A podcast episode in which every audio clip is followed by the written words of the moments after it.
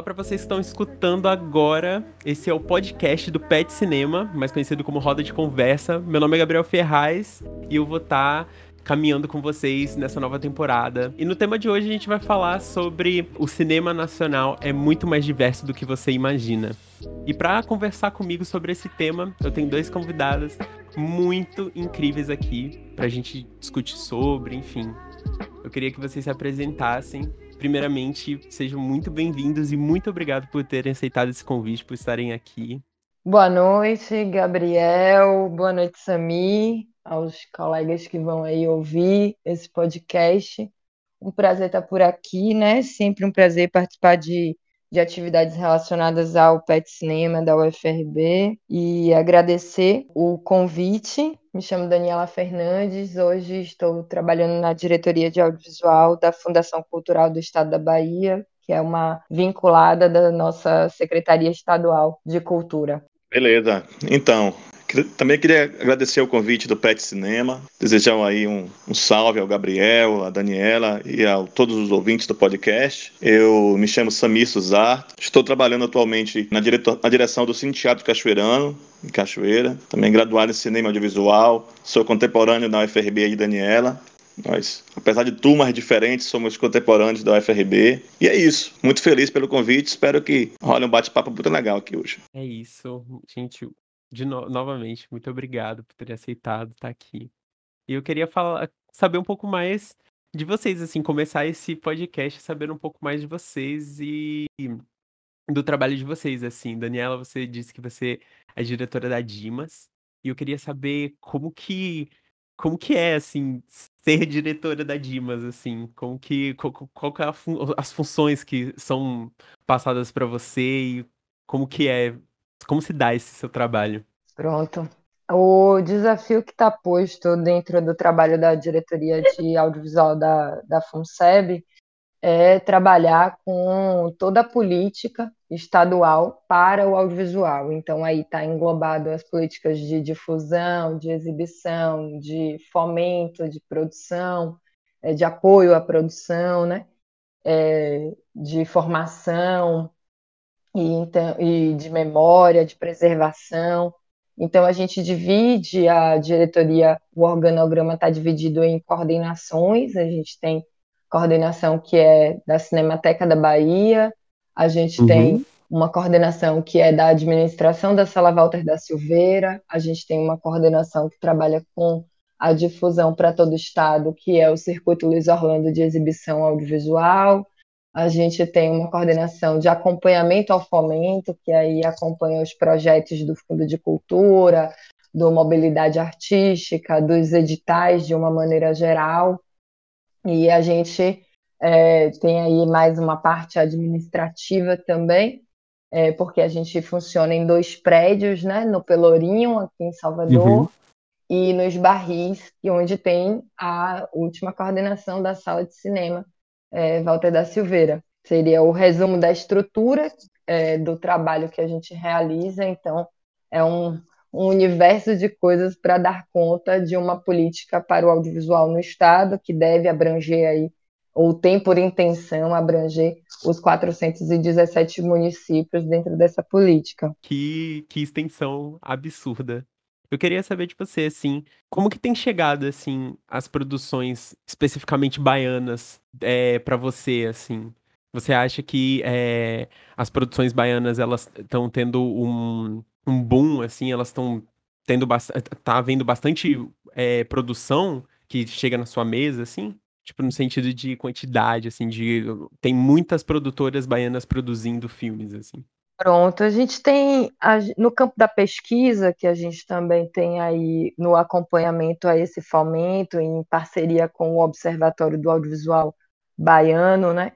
E que é uma, uma, um grupo de pesquisadores e uma estrutura aí que André Araújo, que foi contemporâneo nosso também, é, Sami, na, na, no curso de cinema da UFRB, ele coordena um observatório, a gente tem é, registradas na Ancine enquanto produtoras, 323 produtoras, e de 2014 para cá, os dados demonstram que a gente teve um crescimento enorme do ponto de vista é, da quantidade de produções aí, não só em cinema, mas em TV também. Uhum. Então, a gente tem um, um, um, volume grande e precisa ser discutido né, uhum. cada vez mais o escoamento disso, mas também através dos editais nos chegam essa demanda, né? No nosso setorial de 2019, a gente teve 68 propostas selecionadas nas diferentes categorias do, do edital do Fundo de Cultura, mais especificamente de produção de longa-metragens e de séries, a gente teve 23 é, produções no edital de 2019, que estão aí ainda, infelizmente, em fase de contratação ainda com a Ancine, uhum. mas que a gente acredita né, e vai contribuir para poder finalizar essas contratações. E com o edital do ano passado também da, da Lei Aldir Blanc, a operação que a gente fez, a FUNSEB executou 57 milhões, e desses 57, quase 18, 17 milhões e 900 mais ou menos foi para o audiovisual baiano. E aí você tem mais um conjunto de produções, né, de curta, de webséries Sim. também selecionadas, e projetos de desenvolvimento, porque uhum. aí nos dá é, o fôlego para a, a continuidade. Um exemplo é, do que você está falando em termos de quantidade, que é massa, assim, a gente conseguiu observar no edital de exibição que a gente fez FUNSEB em parceria com o Instituto de Radiodifusão Educativa, o IRDEB, para as obras serem exibidas na TVE, a gente teve é, 203 inscrições. E a gente Caramba. selecionou e premiou 60 obras que estão sendo exibidas esse ano na TVE. Caramba, são muitas inscrições, meu Deus, é um número assim muito muito longe do que eu estava imaginando. E isso é um volume muito maior. Se você fizer uma entrevista com o André, por exemplo, que é o cara dos números, assim, que sabe por ano a, o nosso volume de produção, é, é, ele vai, vai dar um cenário assim ainda maior do que esse que a gente conseguiu é, alcançar por conta das inscrições do edital, porque a gente tem um outro conjunto de obras que já estão licenciadas para TV ou que já foram é, distribuídas e que não se inscreveram, né? Então Sim. tem um universo muito maior do que do que esse de 203. Pode, pode convidar André aí, meu filho, que você vai se assustar mais ainda. Já, a gente está produzindo muito. Caramba, é muita produção. E já linkando todas essas informações que você me passou, eu queria já passar para Samira assim e saber um pouco mais sobre como como que é o seu trabalho, Samira, assim, como que é ser diretor do Cine Teatro Cachoeirano, de um cinema, como que é produzir essas coisas dentro desse cinema e como que é fazer exibição assim para para a cidade. Eu sei que agora, por causa da pandemia, a gente está parado, né? Mas como que era para você antes dessa pandemia, né? É, fazer essas exibições e selecionar os filmes para poder é, chamar o público para que eles venham até o cinema assistir os filmes? Então, Gabriel, é, trabalhar naquele espaço é, é algo mágico assim para mim, sabe? Sou cachoeirano, nasci, moro em Cachoeira e, e a minha geração, assim, a, a, minha adolescência, minha juventude e a galera dessa época sentia falta, né? A gente, a gente não tinha, não teve esse acesso ao, ao, ao cine teatro, né? Era um prédio abandonado, né? E sentimos essa carência, assim, muito. E passar a trabalhar lá depois de tudo isso foi algo que eu sempre fui apaixonado por cinema, diga-se de passagem. Uhum. E aí o curso bateu na minha porta, né? Eu estudei, consegui cursar cinema na cidade que eu, que eu, que eu moro. Dentro de casa. E logo né? após, dentro de casa, é. Cinco minutos da minha casa, o Cal. e.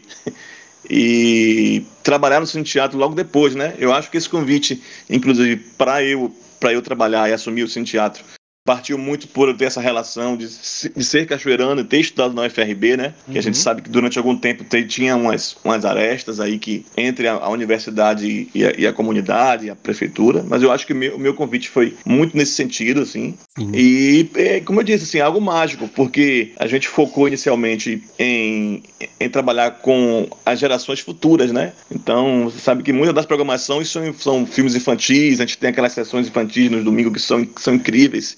Uhum. São. Assim, eu fico apaixonado por ver as crianças no Cine Teatro e ao mesmo tempo é, é, receber as visitas dos mais velhos, sabe? E eu vi várias histórias incríveis de, de pessoas que, que frequentavam o Cine Teatro lá no seu, no, no, no seu auge, né? Assim, no, e quando eles entram, as pessoas se emocionam e contam histórias lindas, assim, de, de, de famílias que, que, que nasceram ali, sabe? De encontros uhum. e que geraram famílias e as pessoas se emocionam muito. Então eu acho que trabalhar ali é, é mágico, assim, apesar de, da correria muitas vezes. Mas é incrível, assim. Eu fico, eu fico realmente emocionado. Eu gosto, gosto de, desse contato uhum. e, de, e de ver, de relembrar com as pessoas mais velhas e de ver surgir as novas paixões pelo cinema, assim, né? Tem, tem crianças, garotos, assim, que, que, que eu acho massa, assim, quando eles batem lá na porta, a mãe leva e diz, pô, tio, eu quero assistir tal filme domingo, assim. Eu acho massa isso, sabe? É, o pertencimento e a posse. Assim, eles pedem os filmes e pedem, eu sempre procuro atender assim. Então, para mim, é o momento mais mágico assim, de tudo. Uhum. É, são as sessões infantis, assim. Eu acho super incrível. Eu lembro quando a gente gravou, Sami, é, Procurando Rita, de Evandro, que era um, um, um, um curta-metragem e tal. E, foi, sim, sim. e a participação daquele senhor que foi o, o que era o né? projecionista né? do cinema. Sim. Caramba. Projecionista e locutor. A voz dele que, que, que exibia antes do filme, né? Isso, Ele fazia as locuções. Eu, eu tô tentando lembrar o nome dele aqui, que agora me fugiu também, perdão. Mas a gente vai lembrar. Não, foi, mu foi muito emocionante, porque a gente gravou desde a madrugada dentro do cinema, aquelas coisas o FRB de ser, né? Vamos né? fazer a guerrilha da madrugada. E aí eu lembro que é, é, a gente gravando dentro do cinema é, é, de fato a definição de magia, eu acho que é uma, uma palavra muito acertada que Samir utilizou, porque é um espaço que gera um, um encantamento. Assim, o, o cine teatro é majestoso, né? Então você já entra e se, e se encanta com o universo ali, né? E é, é, é carregado de de histórias, assim. Eu que fui morar em Cachoeira, né, sendo de Salvador, mas tendo uma família que era do Recôncavo, então você encontrava, assim, magia por vários cantos, mas o cinema realmente, o cine teatro é um, um diferencial. Uhum. E aí a gente, a gente trabalha aqui em Salvador com uma sala que é muito querida também, a sala Walter da Silveira, mas o que eu acho interessante nessa noção de pertencimento que, que Sami está trazendo para para esse trabalho que é feito para gerações futuras, né? É que uhum. a audiência dele bate na porta, né? Sim. Tio, eu Sim. quero assistir tal filme, sabe? E isso é, é, é de uma riqueza para o que a gente quer construir, né? De consumir o filme brasileiro, mas também ter a noção de pertencimento de que eu posso entrar e eu posso é, pedir o filme que eu quero assistir, que é, é muito importante no trabalho que vocês estão fazendo. Uhum. Torna o espaço cada vez mais mágico, né? Muito bom. Você viu, eu, eu vi, Dani, que algo que me, que, que me fez me alertar para isso, assim, foi uma situação durante a Flica, uma das edições da Flica, que a TV Bahia fez estava fazendo uma reportagem e entrevistaram uma garota lá de Cachoeira. Eles entrevistaram e pediram para ela mostrar uhum. os cinco lugares mais legais que ela achava em Cachoeira. E o primeiro lugar que ela levou foi no Cine Teatro. Nossa. E ela falou sobre essas sessões, sobre essas sessões que acontecem aos domingos. Ela explicou como funciona, que ela chega com a mãe e só precisa colocar o nomezinho no caderno. E uhum. isso me, me atentou para isso. Eu achei super massa assim, a, a, a, a entrevista dela. E, foi o que me atentou para isso. Assim. Uhum. Que, porra, que bacana, né? Tá dando certo, né? A gente tá. O trabalho tem dado certo nesse sentido de, de de, de, formação de público mesmo, né? Sim. Porque, como eu disse, a, a, a, minha geração e algumas. O cinema ficou 25 anos fechado, assim, teatro, né? 25 anos. Pecado. Que, que é, é, é aquela coisa de, de. Como os cinemas de rua no Brasil, né, Dani? Você, você sabe, Sim. na Bahia, quantidade de cinema de rua, né? O surgimento dos videocassetes, aquela ideia do cinema em casa, fez, fez isso, né? E Cachoeira não foi diferente. Talvez a diferença que, do que ocorreu lá foi a paixão também das famílias, dos vacarezas pelo prédio, que apesar de insistentes investidas da, da igreja, para adquirir o prédio, eles não venderam, né? Inclusive, quando repassaram, quando repassaram para o IFAM, foi com essa promessa de que ia continuar sendo um cinema, de que ia continuar sendo um cine teatro. Só assim eles, eles venderam o prédio ao IFAM, porque antes teve que assinar um termo mesmo de compromisso, o IFAM. Então, tá, acho que tá, talvez o diferencial tenha sido esse, né? Porque em muitas cidades os, os cinemas de rua hoje são igrejas ou churrascaria, né? Uhum. Que na Bahia a gente tem várias histórias sobre sim, nesse sentido. Sim, uma realidade, na verdade, Brasil, né? Tem um Brasil, colega sim. que é daí de perto, um colega que é, é, Guilherme Sarmento, que foi nosso professor, acho que é o trabalho sim. de TCC dele de mestrado, fala sobre isso. É, uhum. do, do, fechamento dos cinemas e transformação em igrejas, e recentemente, uns dois anos atrás, é, começou uma mostra aqui é, na Bahia chamada Cinema de Rua, é, que, que, que é um colega de Nazaré das Farinhas que, que começou essa mostra. E ele reuniu material sobre cinema do, do Brasil todo e fez exibição, muitas exibições pelo país, inclusive trazendo fantástico, essa discussão né, em outros estados. A gente sabe que tem é, discussão sobre reabertura de cinemas de rua, a gente tem essa concentração em cinema de shopping, que não atende à realidade das cidades é. do interior, né? Tá muito fora, mesmo... assim, do, dessa magia, né? É, exatamente. E, e, e, e, a gente tem, tem várias cidades que ainda tem os, os prédios, né? Mas que estão, alguns é, ou, ou foram vendidos, como o Sami estava relatando, ou estão em estado uhum. de decadência também. Então tem um, um diferencial aí que talvez seja o jeito care, é, cachoeirano de ser, né? Que, que fez os vacareza terem essa, essa preocupação na venda do prédio. Sim, só lembrando aqui, é seu Adilson. Pronto, que era... seu Adilson. Adilson Nascimento, era projecionista e locutor do Teatro, né? Fazia Caramba, que massa, toda a pompa. Inclusive uma figura muito querida na cidade, né? Sempre, sempre que pode ele vai lá e a gente conversa muito, conversa muito com o seu uhum. Adilson. Muito incrível. Eu fiquei até emocionado aqui escutando vocês, porque eu lembrei de várias coisas aqui do próprio Cine Teatro, enquanto a gente não tava nesse, nessa época pandêmica, né? Só que eu fiquei pensando também no como, nesse agente transformador que vocês falaram, assim, que é como que esse espaço do próprio cine teatro, é, você traz essa cultura, esse cinema brasileiro para os próprios espectadores poderem se projetar, não apenas se projetar ali, mas como também tem essa, ter essa noção de que eles podem também estar produzindo esse cinema a longo prazo, né? Sim, sim. E por isso que eu acho dessa produção. Eu acho importante e Gabriel, eu tento apoiar ao máximo quando uh, os alunos ou ex-alunos querem fazer as estreias lá no Cine Teatro.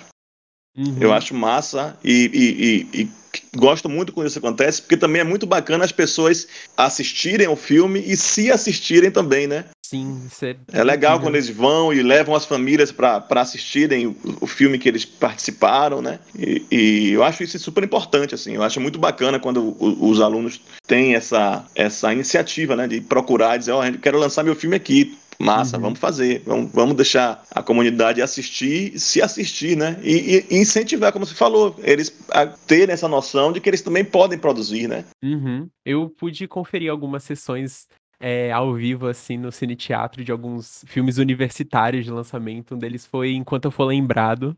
Que foi Sim, foi lindo, né? Foi bem bacana.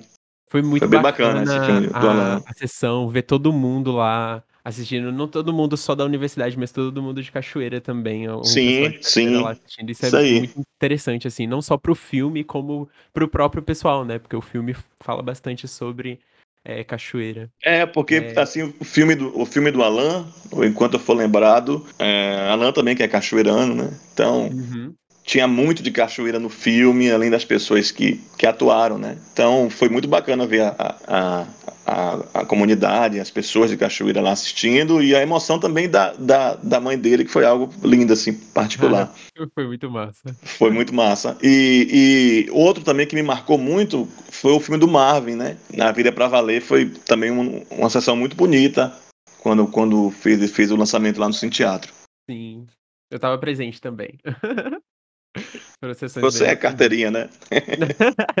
Mas é isso. E já pegando esse esse, essa linha, né, e tentando levar, levar para outros cantos, é de pensar nessa diversidade do nosso cinema e o porquê que a gente, o brasileiro no geral, assim, não deve ser o contexto de todo mundo, obviamente, né, mas o brasileiro em geral ele não tá muito a par sobre o próprio, o, o próprio sistema de cinematográfico brasileiro, assim. Essas produções, eu acho que o consumo, os brasileiros têm consumido muito pouco o próprio cinema produzido pelos brasileiros, sabe? O que, que vocês veem em relação a essa afirmação, assim?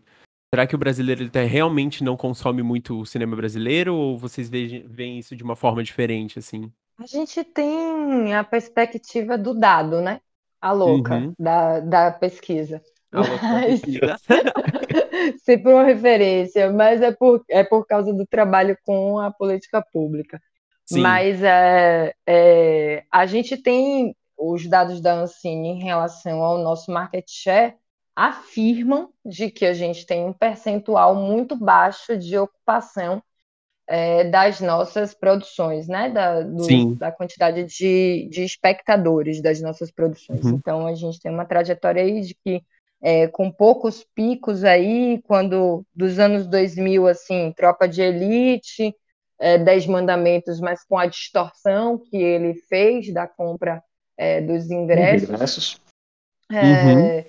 A gente tem, a gente tem aí, não passa muito de 12, 13% do market share nos melhores anos. Então, é um dado de realidade de que a gente não consome o nosso produto é, internamente em termos de, de volume, né? Se a Sim. gente pensar neste dado sala de cinema, sala é, de cinema né? como outro recorte ainda, né? É, é uhum. registrada na Ancine, porque se a gente pegar o dado em relação a festivais, né, e a exibições em outros circuitos, em circuitos de escola, em circuitos de pontos de cultura, em circuitos de cineclubes, de universidades, a gente tem uma outra realidade. É que uhum. é, são, são dados mais difíceis de mapear, né? Em relação Sim. aos festivais, a gente tem a quantidade de festivais, que é, é os anos 2000 proliferou, né? Mostras uhum. e festivais pelo país, de, com diversos recortes. E, e com relação aos, aos, às exibições ditas, né, chamadas de alternativas e tal, desse outro circuito não comercial, vamos dizer assim, Sim. É, a gente tem um, um, outro volume muito grande. Mas eu me lembro, é, já que a gente está aqui no modelo cachoeirano, eu me lembro das aulas de Cláudio Manuel, Samir, de, de economia do audiovisual, em que Sim. a gente comparava o modelo de, de retomada do cinema brasileiro na década de 90 e o modelo de retomada do cinema argentino, é, uhum. que passou por, por uma distinção importante, que foi o lugar da formação de público para o seu para a sua cinematografia. Enquanto Sim. política de Estado, a gente retomou o cinema é muito focado na produção. E isso uhum. faz com que a gente não, não tenha esse esse outro resultado da distribuição, da difusão do, da quantidade de espectadores para o nosso cinema, diferente da opção que a Argentina fez enquanto política pública mesmo de hoje a, a Argentina tem projeto de lei, né, buscando a execução aí para ter Sim. exibição de cinema dentro das escolas, né, que é uhum. uma, uma referência ao modelo francês, por exemplo, né, a gente fala Sim. como se a França tivesse fosse Barão de Munchausen, né? Se criou da própria cabeça.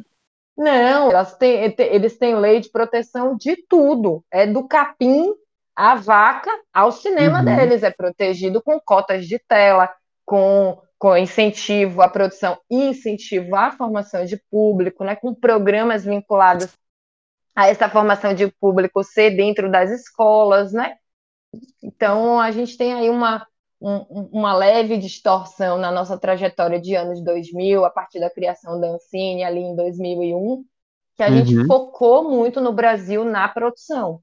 E aí estamos precisando fazer essa reflexão para poder é, redirecionar o mancho para esse tanto de produção que a gente conseguiu realizar, é, ser é, distribuída, ser difundida e a gente de fato conseguir é, fazer um, uma engrenagem, né, que as, a continuidade do, dos elos da cadeia elas estejam equiparadas, né?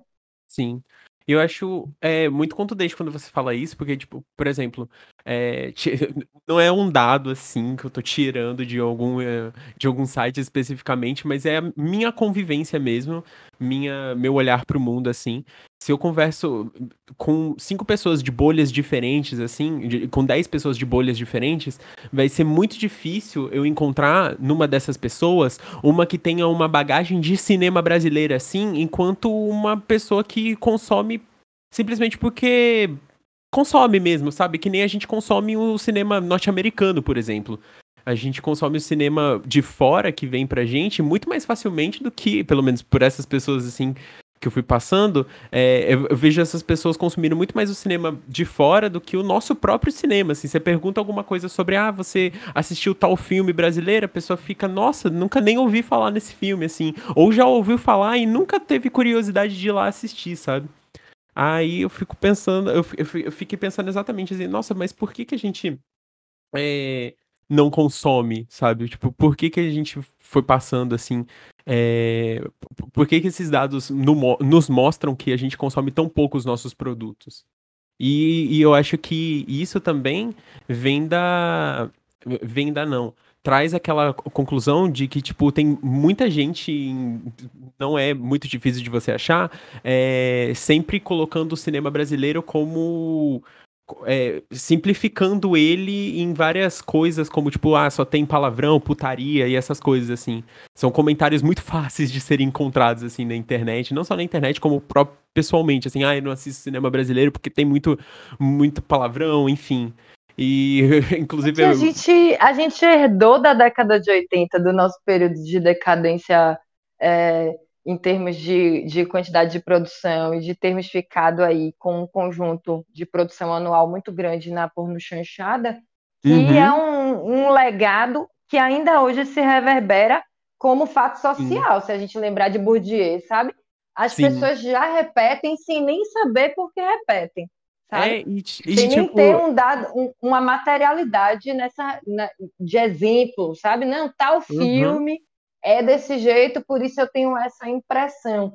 Já, já me parece uma herança de senso comum, né? Isso, é isso mesmo, Dani. Tornou-se uma questão que virou um senso comum. As pessoas já têm um, um, um, essa ideia pré-concebida do que é o filme, né? Sem, uhum. sem fazer o mínimo esforço de assistir, de de, de ler algo sobre o filme, né? E eu acho que esse, essa, essa, esse preconceito parte muito disso, né? Como o Dani falou aí, dos anos 80 e, e, e tudo que ele acarretou pra gente. E isso é algo que afetou as produções de cinema e o cinema em si, né? O prédio, o exibidor, que foi quando começaram os cinemas a fechar. Eu posso citar um exemplo, como a gente está mais falando de Cachoeira, no Cine Teatro, as histórias que eu escuto lá, de que é, parou de exibir filmes, né? Ele chegou um momento que as sessões de cinema não davam mais público. Então, eram chanchadas, só exibiam chanchada, depois foram para uhum. as porno chanchadas, eram só exibidos porque as pessoas iam assistir. Depois parou as pornochanchadas, ficaram só filmes pornôs. Era um cinema basicamente que exibia filme pornôs. Socorro. E chegou, chegou a, a, a, a, época de, de ter sessões de sexo explícito, assim, sabe, no, no palco. Sim. Não existe, nem o filme mais exibia, eles contratavam atores e tinha uma cama no palco e as pessoas iam lá fazer sexo ao vivo. Pra Gente. galera pagar para assistir. Que coisa. Sim. Pois é, pois é. Isso, isso, isso, é uma loucura, assim, de, de pensar do como que às vezes essa herança pode ter afastado um pouco, assim, é, as pessoas desse cinema, assim, até as pessoas que não necessariamente acessaram a esse tipo de cinema, sabe? Mas que já vem de um preconceito, assim, que é trazido de outras pessoas, sabe? Pela influência é, mesmo. É, é, o que o Daniela vem falando, virou um senso comum, né? Então, eu estava é, dentro do que a gente estava né, conversando aqui no backstage antes também, estava lembrando uhum. é, de três elementos, né, para compor esse cenário de, de Brasil, assim, é, da, da realidade do nosso mercado de salas, da realidade do, da nossa formação de público, que deságua nessa pergunta que você está trazendo, né? A gente tem um elemento fundamental aí para se refletir que é a TV, a ascensão Sim. da TV na década de 80 também está né, tá relacionada é, é, à ascensão no sentido da popularização, de ser um pouco mais possível é, comprar aparelhos de, de televisão no consórcio uhum. Sharp, porque eu sou antiga. Então, é, no, no caso, no caso do, do é, passa a concorrer diretamente, né, com as salas de cinema como um elemento de reunião familiar aí no cotidiano das famílias que iam ao cinema é, durante o final de semana como uma atividade de lazer, né, fora de casa, porque se a gente pensar os cinemas de rua também eles tinham essa, essas divisões, né, o cinema os cinemas mais caros, mas você tinha o cinema é, também como uma, um entretenimento popular. E uhum. aí você tem, na década de 90, a, a tragédia da, da, da chegada das majors, com essa coisa de distribuir junto com ser dono da sala. Então, eu distribuo Sim. o meu, né? E é, aí você tem esse, esse cenário dos, do, das salas de shopping engolindo o público, até porque também a sala de shopping veio com, com, com um perfil de estilo de vida, né? Você é uma classe média que vai ao shopping no final de semana para poder consumir é, e, e ir ao cinema. Então, Sim. você vai também tirando um público que ia para essas, essas salas de rua que já estavam é, em decadência. Que aí eu já, uhum. a gente nem está falando mais do mercado de produção só brasileiro, que estava uma tragédia nesses dois é, períodos aí, né? Até 90, entre 80 e 96, mais ou menos, para ter um recorte temporal. Uhum. E, e a, aí, aí também, como a gente não gosta do papel da vítima, precisa ser refletido também por nós do campo que produzimos e que somos diretores e, e produtor executivo e quem administra a sala e tudo mais, é de que a gente também é, tem um, um, além do problema de distribuição, a gente tem é, se voltado para o reconhecimento artístico e Sim, não reconhecimento da, da, do acesso da população, da difusão, da, de que mais pessoas vejam, de que a gente dialogue mais com o público em geral, de que a gente Sim. também tenha esse compromisso com a formação de público. Então, a gente vai e inscreve filmes nos festivais, a gente vende para uma TV, quando dá, a gente distribui em sala de cinema e pronto, uhum. acabou. Então, também tem aí uma, um, um, pensamento que precisa ser uma, uma lógica né, de produção uhum. e distribuição da gente que produz no, o, o, os filmes que precisa ser refletida, né? A gente consegue sim, sim. ganhar algum prêmio algum reconhecimento artístico, a gente ganha abraços dos nossos pares no encerramento do festival, todo mundo emocionado com o troféu. E aí a gente faz o que depois, né? Então, é, nessa perspectiva rua, que eu. Assim. É nessa é perspectiva questão... que eu acho incrível os trabalhos que o Sammy faz, sabe? No, no, na sala de Sim. cinema de, de Cachoeira, porque leva as pessoas para dentro da sala, sabe? A, de Isso. cada política pública do Estado, a gente está tentando levar para as escolas com o Circuito Luz Orlando, entendeu? Uhum. E faz elas sentirem em casa, assim, o cinema como se fosse a casa delas. Isso é muito mágico, muito mágico. Dani, eu acho Perfeito. também que tem uma questão de, de linguagem, né? Nisso. Que Sim. dificulta essa popularização, né? É, é como você falou, às vezes as pessoas se preocupam muito com esse olhar artístico, mas afasta um público maior dos filmes, né? Uhum. Às vezes existem filmes que são difíceis de ser entendido, né? Por, uma, por uma uhum. questão de linguagem que, que, que as pessoas. E, e tornam-se realmente filmes de festivais. E, e o que afasta de, de um público maior, né? Sim, Os afasta filmes. Total, e, e, não é difícil de você perceber, assim, em qualquer ciclo social, assim.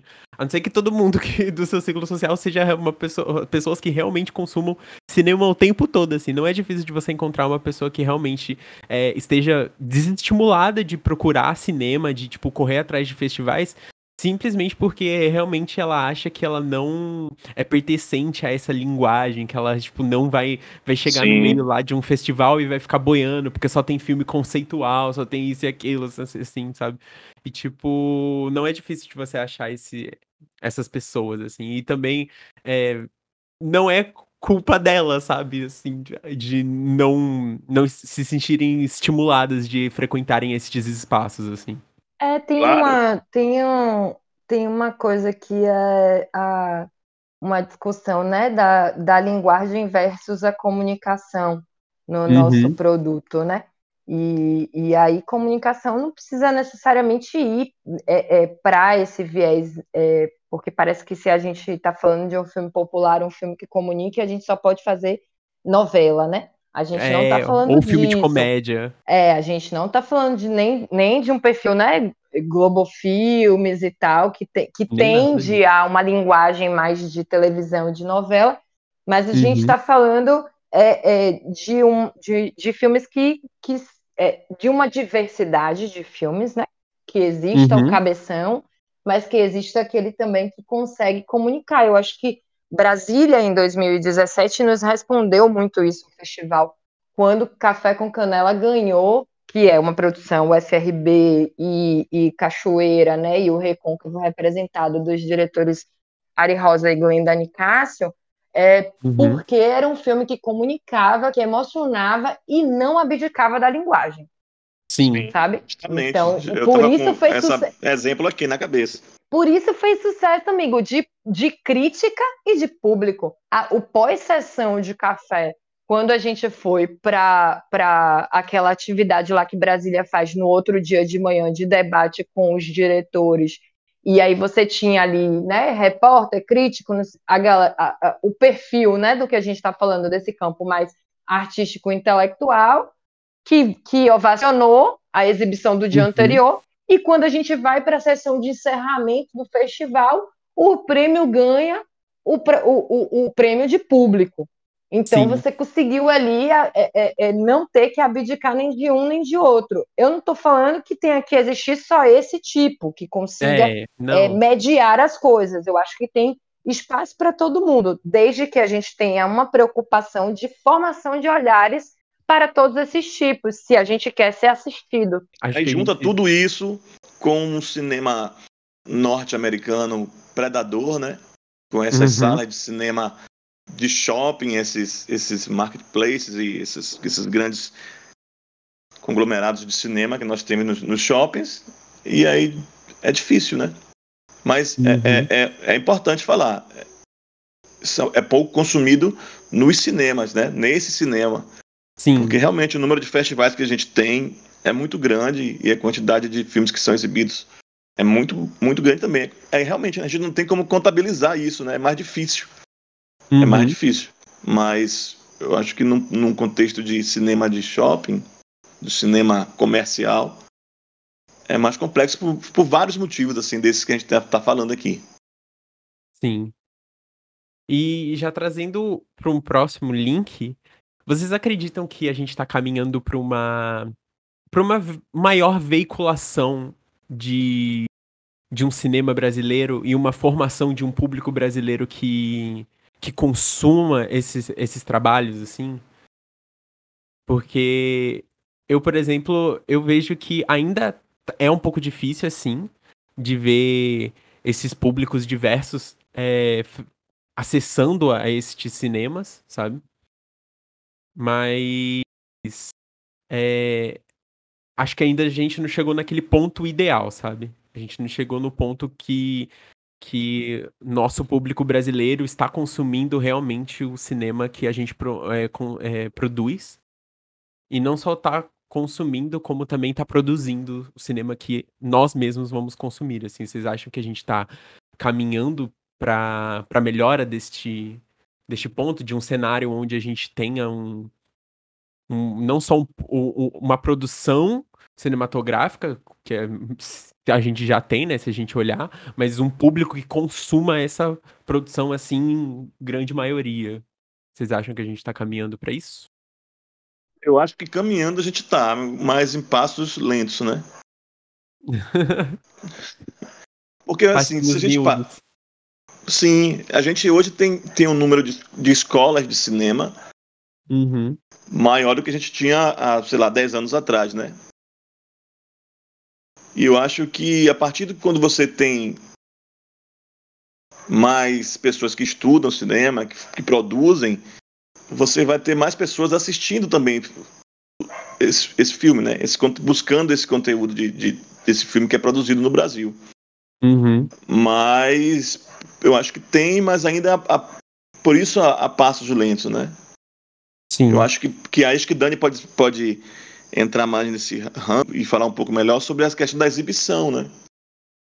A gente precisa ter mais acesso nas, nas grandes salas, talvez. É, eu, tô, eu, eu tava aqui me lembrando é, que a minha formação original, Gabriel, é, é em direito, né? Eu Sério? fui para o FRB, é, eu fui para o FRB, mas eu nunca terminei, ainda tem esse detalhe, eu ainda tenho que passar essa vergonha de entregar um TCC. mas vamos, essa parte você corta. Essa parte você corta. Pensei, Toda a minha turma.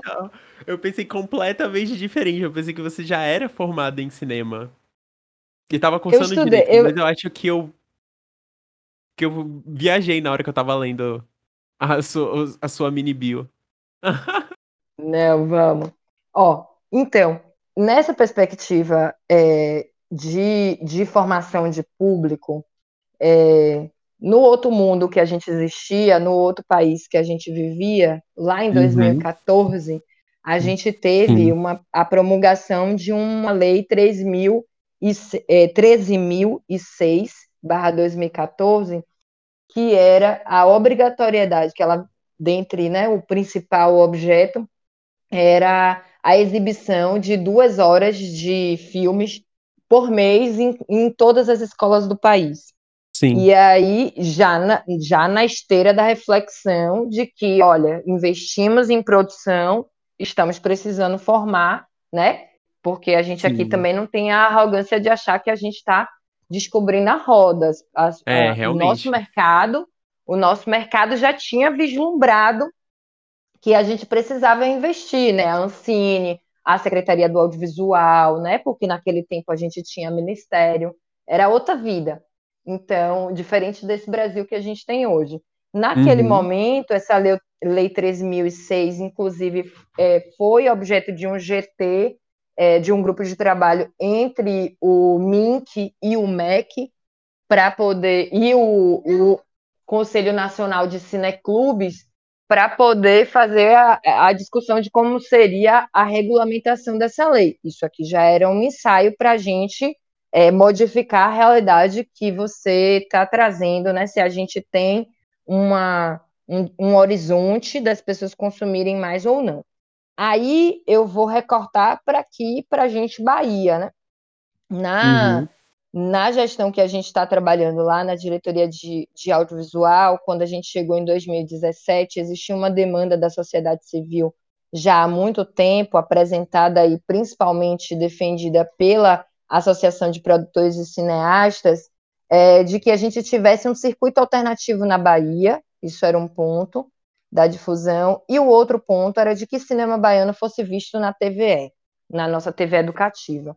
E Sim. os dois pontos a gente, a gente de alguma maneira vem buscando é, dar conta desse olhar da sociedade civil e desse, dessa aferição né, que a política pública já estava fazendo. É, a TVE, se você observar a mudança que a nossa TV Educativa da Bahia teve do ponto de vista de programação e da inserção do conteúdo baiano, é gigantesca. Uhum. E aí você pensa que, que a TVE tem sinal hoje em mais de 100 municípios do estado, e ela atinge, desses 100, ela atinge, é, são municípios né, com grandes populações também, então ela atinge é, potencialmente 10 milhões de lares. Então, Caramba. você tem aí é, uma, uma possibilidade da exibição, por exemplo, quando a gente fez o projeto Sessão Cinemateca da Bahia, que era exibição de filmes antigos e contemporâneos, né, num encontro da nossa cinematografia baiana na TVE no ano passado, um potencial uhum. gigante. Nós fizemos 12 é, é, sessões, né? Era toda segunda-feira de noite. Agora, no segundo semestre, possivelmente, a gente estamos articulando para acontecer de novo. E uma uhum. outra ação, efetivamente, nesse sentido, é o Circuito Luiz Orlando nas escolas a, é, escola e pontos de cultura. A gente, antes, até janeiro, fevereiro do ano passado, antes da, da suspensão dos decretos de pandemia, a gente estava em 125 pontos em 102 municípios do estado. Então, eu acho que a gente precisa caminhar com uma preocupação é, do, da, dos produtores, dos produtores, dos realizadores por exibir para além dos, dos lugares né, que a gente já citou aqui, do lugar comum do festival, da mostra, e, e, e de vender para uma TV fechada, é, eventualmente né, passar na sala de cinema, para a gente é, precisa dessa preocupação no campo, mas precisa de política pública também. Então, Sim, acho que o papel da sociedade civil aí é fundamental para cobrar, né? De que uhum. se fortaleçam essas políticas, isso nacionalmente, né? Aqui na Bahia não é que tá beleza, não, mas a gente está caminhando nessa preocupação. Eu acho que essas políticas, elas são é, mais do que essenciais, né? Elas são que mantêm tudo em pé, sabe? Pra gente não perder essa linha e só caminhar para trás, né? Andar, andar de costas, não vai ser o que, que a gente quer. Olha, amigo, mas no contexto que nós temos hoje tá difícil sim, de manter, sim. sabe? Nacionalmente ah, falando, foi, foi um retrocesso muito grande, né? É. Muito grande, muito, muito. Ainda, mais essa, ainda mais essa pandemia. Enfim, contextos sim. políticos que não nos agradam. Mas vocês acreditam que hoje é, com, a, com a situação política que a gente tem, a gente tá vendo que a gente tá tendo bastante é, alguns cortes assim nos setores de cultura e de artes assim que fomentam esse esse espaço. Vocês acham que isso tem sido realmente um, um impasse muito mais é porque eu só penso nisso como se fosse uma catástrofe, mas assim, vocês acham que a gente tem uma uma saída melhor assim para a gente conseguir lidar com eh, todas as questões da melhor maneira possível? Essa é uma boa oh, pergunta. Você, é, você tinha falado sobre é, fabulação, Gabriel. É, então, vamos então vamos fabular aqui, né? No nosso imaginário fantástico. É, é, assim, a nossa realidade hoje, o contexto que a gente tem é de uma secretaria da cultura vinculada a um Ministério do Turismo em que o, o atual secretário não sabe quem é Lina Bubardi. Então, se a gente pensar é, do ponto de vista do documentário, a gente acha realmente que é uma grande catástrofe. É. E se a gente olhar para a quantidade de contratações que a Ancine tem feito, que é um número infinitamente menor do que a gente tinha antes, e de que a gente não teve o lançamento de nenhum edital da Ancine no ano passado, a gente vai reforçar a, a ideia de catástrofe nesse, nesse contexto né, nacional. Uhum. Mas se a gente olhar que a gente conseguiu também destravar os recursos do Fundo Nacional de Cultura no ano passado e que isso gerou 3 bilhões por uma atuação da Câmara dos Deputados, né? É, muito fortemente aí pelo mandato de Jandira Fegali, mas com Tadeu Alencar também, de, de, de, todos que eu falar aqui são deputados, né? Tadeu Alencar, Alice da Mata, Alice é, Portugal, assim, é, é foram figuras centrais dentro dessas discussões para a gente conseguir destravar os recursos do Fundo Nacional de Cultura no ano passado, que gerou uhum. né, os recursos da Lei Aldir Blanc. A Lei então, Blanc. A, Lei Aldir, a Lei Aldir Blanc nos traz uma esperança. Agora Sim, a gente está numa discussão sobre Lei Paulo Gustavo, que é. é mais 4 bi e tanto. Desses 4 bi e tanto que seriam liberados com a Lei Paulo Gustavo, 2 bi e 800 é para o audiovisual. Então, uhum. assim, é, é, a gente vai e volta, né? Tem semana que a gente está deprimido, tem semana que a gente ouve Pablo Vittar e fica animado. Então, a, a gente continua na trincheira. Eu acho que a realidade é essa da cultura no, no Brasil, sabe? Uhum. A gente continua na trincheira. Eu acho que suas fabulações foram muito cirúrgicas. Vambora ver, né? Porque a gente não pode perder, assim.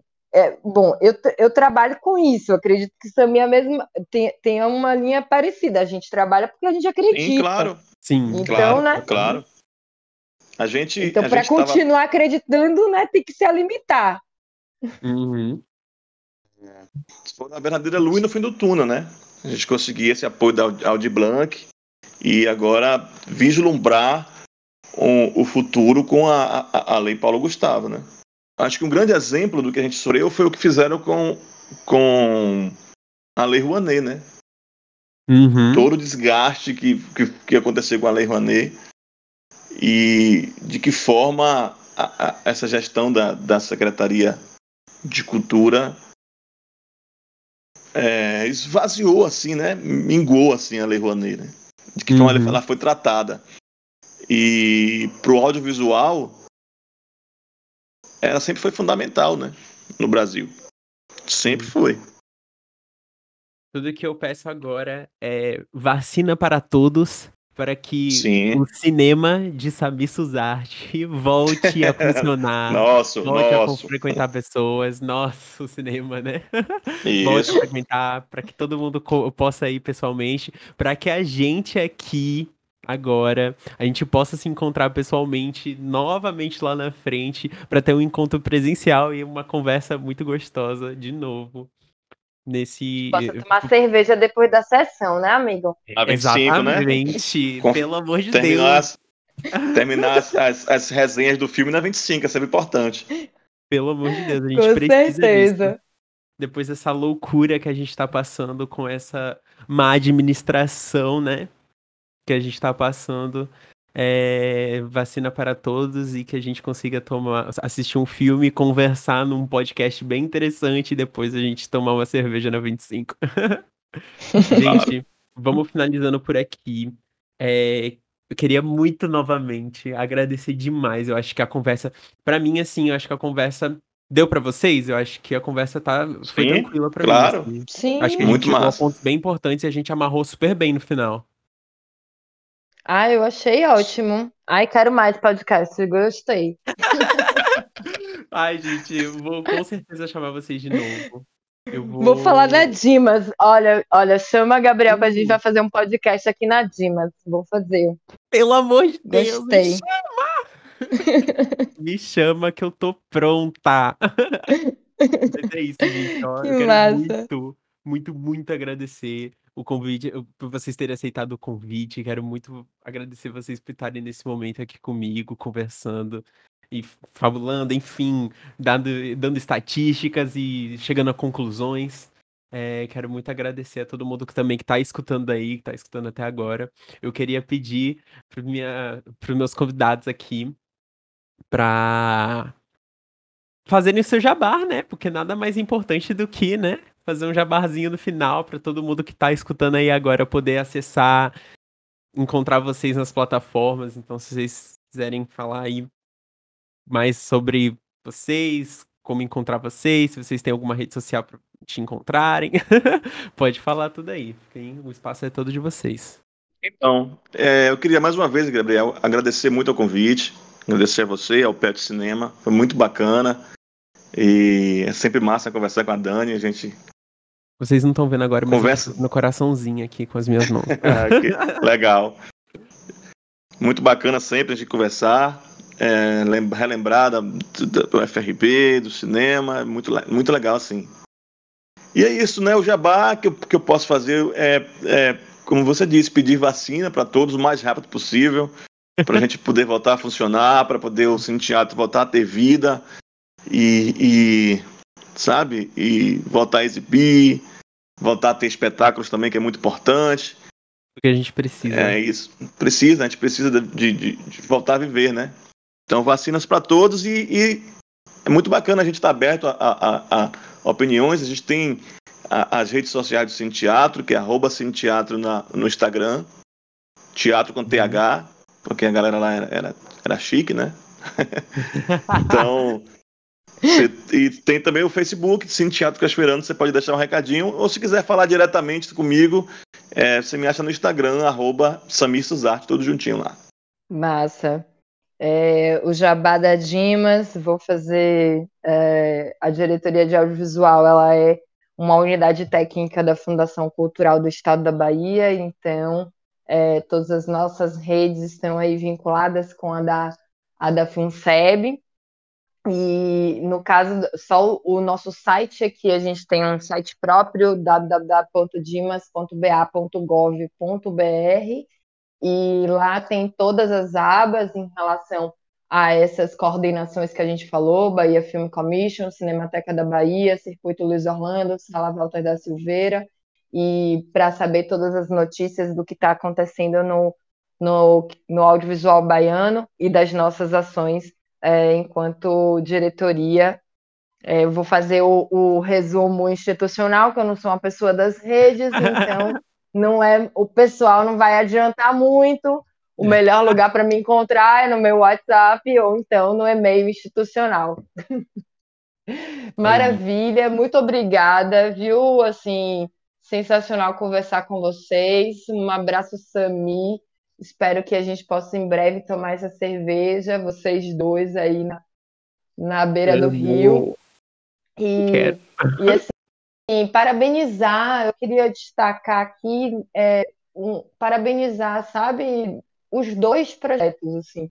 O projeto que, que, que o PET Cinema consegue dar continuidade aí com o trabalho da coordenação da professora Ana Paula Nunes, assim, queria saudar, querida, deixar querida. o registro aqui para para Ana do nosso abraço carinhoso e também de parabenizar o trabalho contínuo que Sami vem fazendo no, no Cine Teatro Cachoeirano. Então, dizer que a diretoria de audiovisual da Fundação Cultural está à disposição para contribuir nas ações e, e também para ouvir as pautas, né, as demandas para que a gente possa continuar constituindo um audiovisual baiano forte e, e plural, diverso, contínuo, produtivo e com as pessoas assistindo. Exatamente. Obrigada, gente. Gente, muito obrigado. A gente vai estar tá finalizando por aqui. E a única é uma coisa que eu tenho para falar para vocês que estão escutando agora, vão assistir, como o Dani disse, esse cinema brasileiro diverso, plural, porque se vocês não estão acompanhando, vocês não sabem o que vocês estão perdendo. Muito obrigado a todo mundo que está escutando. Muito obrigado aos meus convidados. Gente, muito prazer de ter essas pessoas muito importantes aqui. Dani, Sami, muito obrigado por ter aceitado. E é isso, a gente vai finalizando. Eu vou ficando por aqui e vejo vocês no próximo episódio. Muito obrigado, um beijão e até a próxima. Tchau, tchau. Stop.